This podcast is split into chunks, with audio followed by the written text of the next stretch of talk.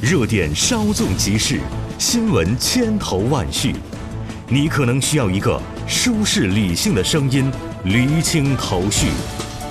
我是宋宇，十月十九号起，报刊选读更名为宋宇选读，我会继续用我的声音为您讲述现实世界里的真实故事，将触角伸向更多精彩文章。把小空间阅读变成大空间分享。宋宇选读，各位好，我是宋宇。在上期节目当中已经为大家预告过了，配合 FM 一零六点九南京新闻综合广播的秋季改版，报刊选读更名为宋宇选读。从这期节目开始，我们不仅会继续秉持把小空间阅读变成大空间分享的节目理念，还会继续和大家一起挖掘现实世界里的真实故事。今天我们要一起分享的是不久前曾在网络世界里引发争议的一桩公开寻妻事件。本期节目综合南风窗、澎湃新闻的内容。没想到他那一天就这样走了嘞。十月中旬。四十二岁江西男子公开寻找二十五岁妻子的消息一度引发全国热议，在自媒体的推波助澜下，大众争相讨论双方婚姻是否合法，涉事男子是否涉及强奸。尽管当地宣传部门发布的情况通报中提及两人是自由恋爱结婚，第一个孩子出生时女方十六岁，也依旧没有平息风波。网友们不相信这段年龄差距十七岁的婚姻里有爱情，也没人真正明白这个二十五岁的女子、四个孩子的妈妈为什么选择离家远行。宋宇选读，今天和您一起了解江西男子公开寻妻引发争议后，四十二岁的江西男子接其业找离家出走的二十五岁妻子吴艳飞，已经找了九个多月了。就在前些天。他和他的妻子一起成了新闻人物。当时有自媒体为他发布了一则寻妻启事，这则寻妻启事上不仅登在了吴艳飞的户口页、接其页的身份证、电话号码，还写上了他们小孩的年龄。文章中刊登的身份信息显示，女方出生于1995年，男方出生于1978年，两人育有三女一子。这则寻妻启事当中还说，两人的大女儿。今年已经十二岁了，网友据此推算，吴艳飞第一次分娩的年纪只有十三岁啊。而刑法载明，奸淫不满十四岁的幼女以强奸论从重处罚。一时间，针对接其业的指责铺天盖地。是否涉及和未成年人发生性关系？是否涉及强奸？网友们讨论的热火朝天。很快，接其业在接受其他媒体采访时解释，那是一句口误。其实他们的大女儿出生于二零一一年，但没有人相信他。越来越多网友管他叫强奸犯，甚至有网友推测说，这怕不是一桩杀妻案吧？江西男子公开寻妻事件引发轩然大波之后，十月十三号，江西省上饶市广信区委宣传部发布此事的情况汇报。其中说到，街吴二人相识于二零一零年二月份，他们的第一个孩子出生于二零一一年十月，那年吴艳飞十六岁，他和街其业是自由恋爱关系。官方的澄清依旧没有平息争论，还是有很多网友留言叫吴艳飞快跑，没有人愿意相信这段年龄差距十七岁的婚姻里有爱情。蜂拥而来的责骂声。让四十二岁的接其业成为惊弓之鸟。十月十五号夜里，接其业给采访过他的媒体记者打去电话，说有人在网上冒用他的身份造谣。他发现，早在九月份就有网友在网络上提问：“四个小孩的妈妈去哪儿了？”一个冒用他身份的人回复说：“吴艳飞去世了。”接其业看到这个消息的时候吓坏了，他赶紧跑到派出所去报警。他说。我怎么可能咒我的妻子去死呢？没人知道吴艳飞现在在哪儿，也没有人真正明白这个二十五岁的女子究竟为什么离家远行。她的丈夫接其业也一直琢磨不明白。这九个多月，接其业反复回想两人相处细节时，终于发现，妻子出走的征兆其实早已显现。宋宇选读继续播出。江西男子公开寻妻引发争议后，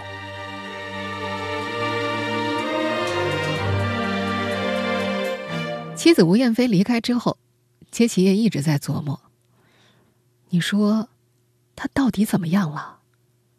这个十月，面对媒体记者，他自问自答：“ 是人家骗去的，百分之百是人家骗去的。”事发之后，他细细回忆，妻子出走的征兆早已显现。二零一八年五月，吴艳飞生下小儿子之后，开始全职在家带小孩。接企业的姐姐在接受媒体采访时说：“弟妹平时在家没什么活就带孩子。弟媳妇都在平时在家里带小孩，小孩在家下面读书啊，去接小孩，装装饭吃就是了。”在接企业的描述里。二零一九年，他体谅妻子辛苦，也从外地回家来帮忙，就近找了份裁缝厂的工作。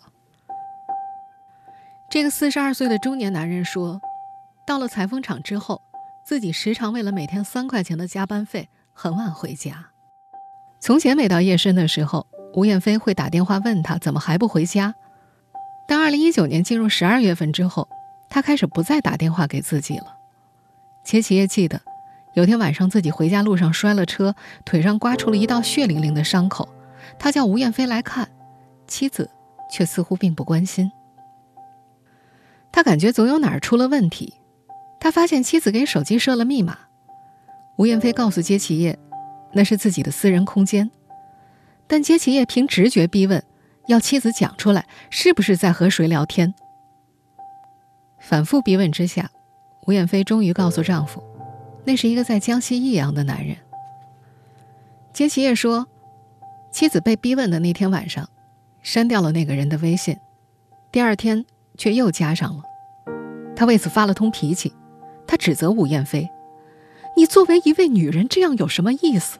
你这样的话，我要趴到墙上去撞几下的。”骂，也是少不了的。骂的难听的时候，他说：“你一个女的怎么会这么贱呢？”吴艳飞离家出走的那天，是二零二零年一月四号。当天中午，她亲自下厨为丈夫做了一桌菜。接企业说，平时饭菜都是她八十四岁的妈妈做的，吴艳飞只负责带小孩。他记得，那天在饭桌上，有点反常的，妻子拉了拉他的手。吃完饭之后，接企业要出门工作。临走之前，他忌惮吴艳飞手机里的那个陌生男人，于是想把妻子的手机带走。吴艳飞沉下脸来，瞪着眼睛要他还。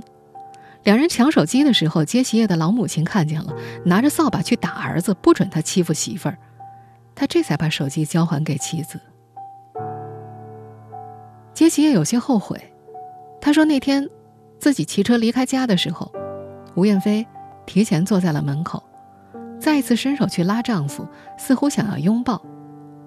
但他说，他赌气，故意脚踩油门开走了，错过了和妻子的拥抱告别。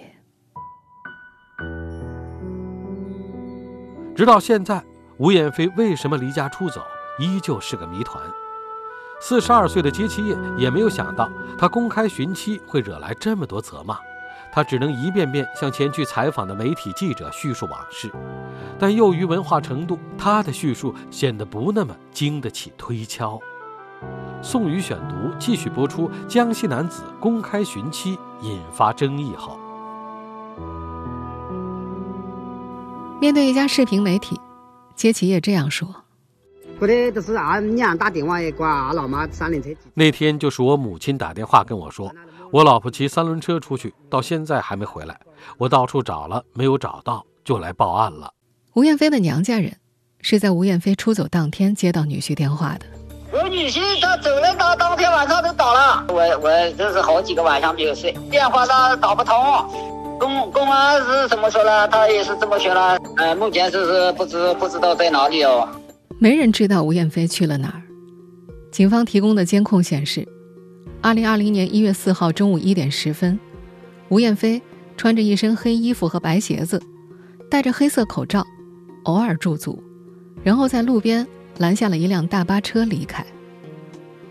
接其业虽然报了警，但因为警方发现吴艳飞是自行离开的，没能继续追查。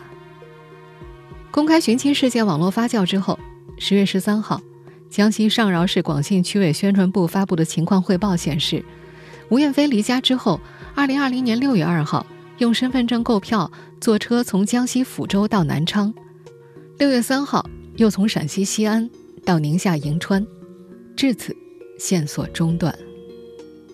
上饶市公安局一名工作人员在接受澎湃新闻采访时表示，对于吴某某案件，警方已经立案调查，但没有透露案由以及其他具体的情况。接其业则说，妻子离开之后，有跟他一起做手工活的邻居跑来告诉他，说吴艳飞早就想走了，要去打工，而此前之所以犹豫，是因为舍不得孩子。我老婆还没走之前那一个月，到处去走走来走去，她说很烦的，她舍不得小孩。她说这个小孩啊，带的这么好的，一直很疼的，没想到他那一天就这样走了嘞。接鞋的大女儿也告诉爸爸，妈妈曾经交代过，如果妈妈不在家里，要她帮小弟弟穿衣服。离家那天，吴艳飞只带走了三样东西：身份证。结婚证，还有接企业买给他的一条细细的金项链。家里的银行卡是用吴艳飞的名字开的户，他知道密码，但是他没有带走。除了报警，这个农村中年男子也不知道怎么找妻子。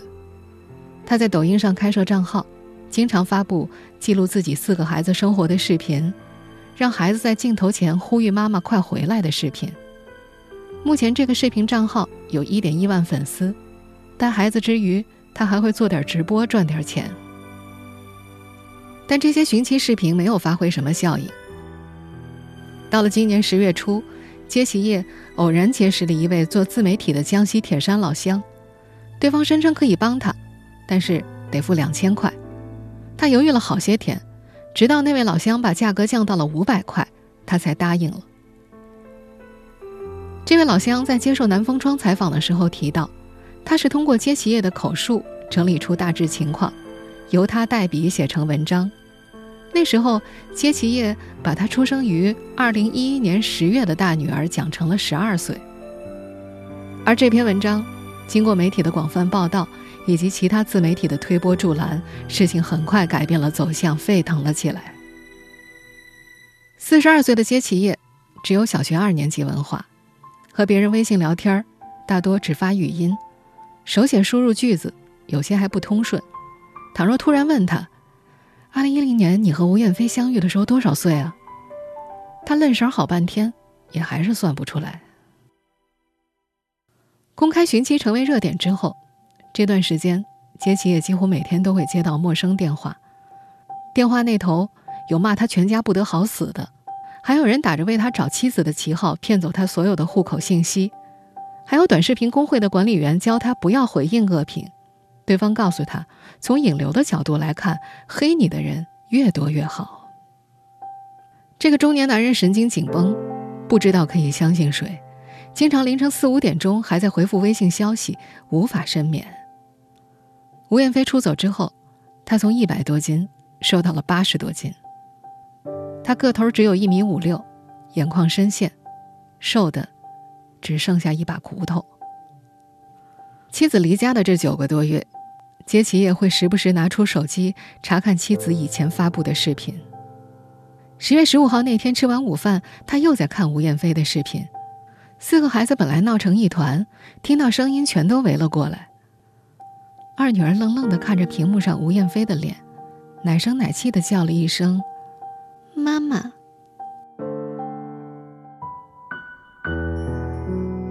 文化程度不高的接其业不明白妻子离家出走的原因，吴艳飞的亲生父母也不明白。女儿出走后，他们专程赶到江西上饶帮女婿说话，在他们的叙述中，对这个惹麻烦的女儿充满谴责。宋宇选读继续播出：江西男子公开寻妻引发争议号。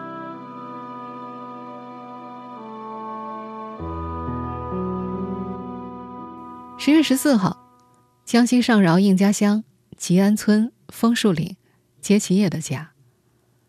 特地从浙江赶过来的吴艳飞妈妈脸色铁青，见到前去采访的记者，她说：“只要感情好，管他什么年纪大不大了。”他指着吴艳飞爸爸说：“自己和这个男人的年龄也差九岁呢。”吴艳飞妈妈还说，在他们的家乡浙江省兰溪市，十里八乡的邻居。都知道吴家有个好女婿。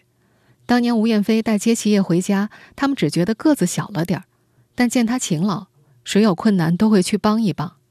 不止他们老两口满意，整个村庄的人都喜欢他呢。吴艳飞爸爸则说，出生于一九九五年的女儿，小学都没读起来。吴爸爸说，女儿是七岁上学的，学校在另一个村庄，父母没时间送她。七岁的小女孩独自走着去上学，早上离家，背着书包，提着饭盒去，到晚上回来双手空空。爸爸问他：“你书包饭盒呢？”女儿说：“扔掉了。”过了一段时间，老师跑到家里来问：“吴彦飞怎么不去读书啊？”父母有些莫名其妙，他们告诉老师：“每天都去啊。”老师则说：“一天都没来过。”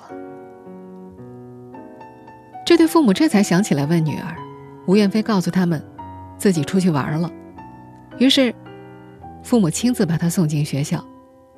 可第二天，他又跑了。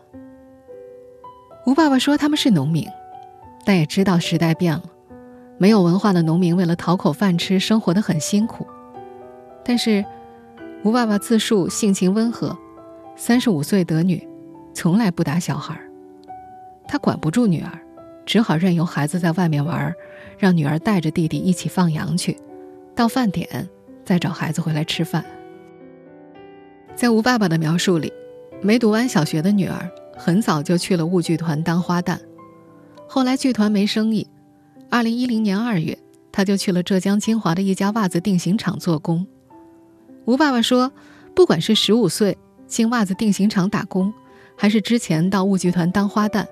全部都是吴艳飞自己做的决定，女儿似乎从来都是自己为自己拿主意，要做什么事情，要爱谁，要同谁结婚，是她的自由。在接受一家视频媒体采访的时候，吴爸爸还说，女儿和女婿当初是自由恋爱结婚的。家里知道是知道的了，看你子女来的呀，感情是蛮好的呀。吴艳飞和杰其业就相识在前面提到的。浙江金华的那家袜子定型厂。那时，在那家厂里，十五岁的吴艳飞每天要做的就是把袜子套进铁袜板里，一串四十片，套好之后卸下钢板，抱进锅炉里蒸，风干之后再把袜子取出来。那是简单的重复劳动。接其业就坐在他旁边。那年接其业三十二岁，留着齐肩学生头，染成红色。耳朵上打一排耳钉，穿喇叭裤，皮鞋擦得锃亮。接其业的姐姐、姐夫、外甥女都在同一家厂里做工。外甥女千敏那年十九岁，她记得，当时袜子厂里有四个女孩都喜欢舅舅接其业，因为舅舅那会儿长得帅，套袜子动作麻利，会烧饭，脾气还很好。但接其业说，那时他对爱的感觉很迟钝，不明白厂里女孩的少女心事。他只记得，有一天外甥女儿千敏告诉他，吴艳飞每天都帮你抱袜板，那个姑娘待你很好。后来吴艳飞搬进厂里住，睡在了千敏的上铺。有天吴艳飞没有去上工，她的位置空着，另一个女孩坐了过去，找接其业聊天儿那时候千敏撞见吴艳飞躲在宿舍里哭，问他原因，他叫千敏自己去问你舅舅。当时袜子定型厂的员工有编号，吴艳飞是六号，杰奇也是八号。女孩之间能说心事，吴艳飞告诉千敏，她喜欢八号。杰奇也和吴艳飞提过两人之间的年龄差，他说：“我大你十几岁呢。”吴艳飞说没关系，他还告诉吴艳飞，家里条件不好，只有老房子。吴艳飞则告诉他。今后我们可以共同赚钱啊！把房子造在能通车的地方。后来，吴艳飞跟接其业回老家，要爬长长的山坡。杰奇叶问他后悔吗？后悔的话，现在就送你回去。吴彦飞回答：“自己爬得动。”两人互相见完父母之后就同居了，而结婚证则是在二零一六年六月二十号才领取的。两人的家后来定居在应家乡枫树岭，那是江西省东北部的一个小村庄。这个十月，当地一位妇女告诉前去采访的媒体记者。在他们那儿，女孩十五六岁生小孩到法定结婚年龄再领证是很常见的一件事儿。二零一一年十月，吴艳飞顺产诞下了一名女婴，此后又分别于二零一四年、二零一五年生下了两个女孩。按照接其叶的说法，是吴艳飞坚持要为她生个男孩。两人的小儿子是在二零一八年五月份出生的。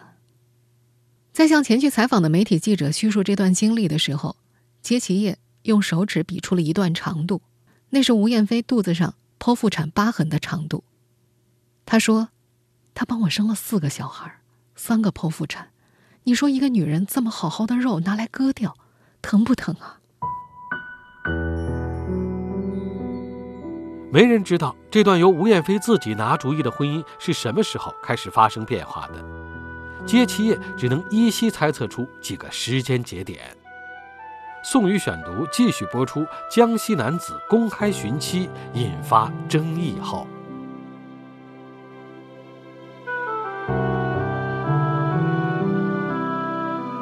二零一八年五月十一号，两人的小儿子出生以后，接其业就不再让吴燕飞出去打工了。他的理由是，带孩子很辛苦，吴燕飞专心带好孩子就好。接其业还说，在家里。做饭和洗碗都是由八十多岁的接其叶妈妈负责的，只有洗衣服由吴燕飞来。她每天最要紧的事就是带小孩。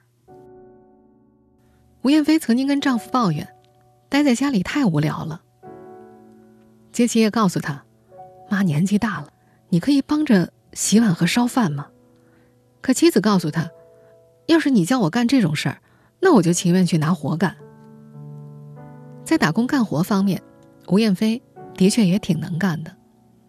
曾经有段时间，他会开着三轮车去拉货回来加工，给电源插座的四个角打螺丝，做好一箱有五块钱，他手脚麻利，要不了一会儿就能做完，一车货能赚个八十块钱。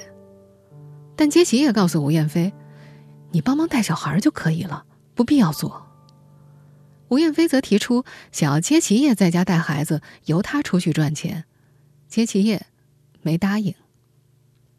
吴彦飞离开之后，有人安慰杰奇叶：“哎呀，你老婆出去是为了赚钱，等有钱了会回家来看孩子的。”杰奇叶会突然变得难受起来。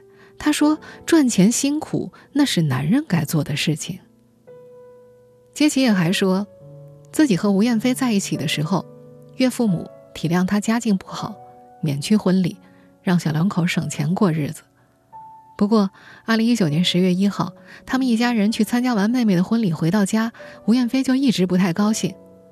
在那之后，吴彦飞多次提出来要接其叶和他一起去拍婚纱照，杰奇也不乐意。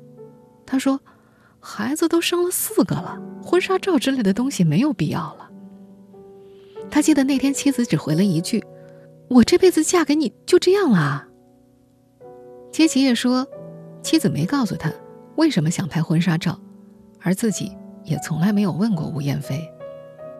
他后来才发现，到了这年十一月三十号，吴彦飞特意做了个新发型，拍了段视频。那段视频画面里的吴彦飞剪了新刘海，把齐肩的头发烫卷去修饰脸型。画面里他看起来不再像四个小孩的母亲，更像是涉世未深的少女。他左右打量着镜头里的女孩，然后笑起来，像是重新认识自己一样。对好生活的向往，挠得人又痛又痒。两人在枫树岭的房子，红砖裸露在外，没有粉刷墙面，门口挂着贫困户的红卡，写着置评原因是交通条件落后。吴彦飞跟接其业说，想把厨房和楼梯装修一下，接其业说再等等。吴彦飞想要接其业去考驾照，方便日后开出租。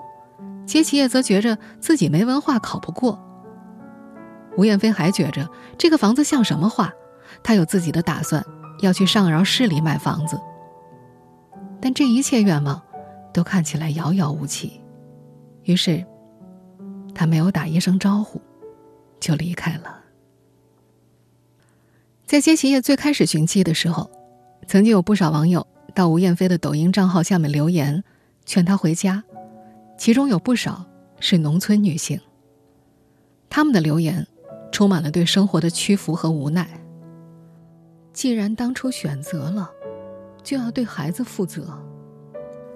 唉，我们是女人，为了孩子，就忍忍吧。杰奇也说，吴彦飞在视频里看起来总是不开心，但他始终无法理解妻子的那种悲哀。就在妻子出走两天之后，杰其业在吴彦飞的短视频账号下给他留言。这个四十二岁的男人写下了“我爱你”三个字。但他的爱，显然没能挽留住吴彦飞。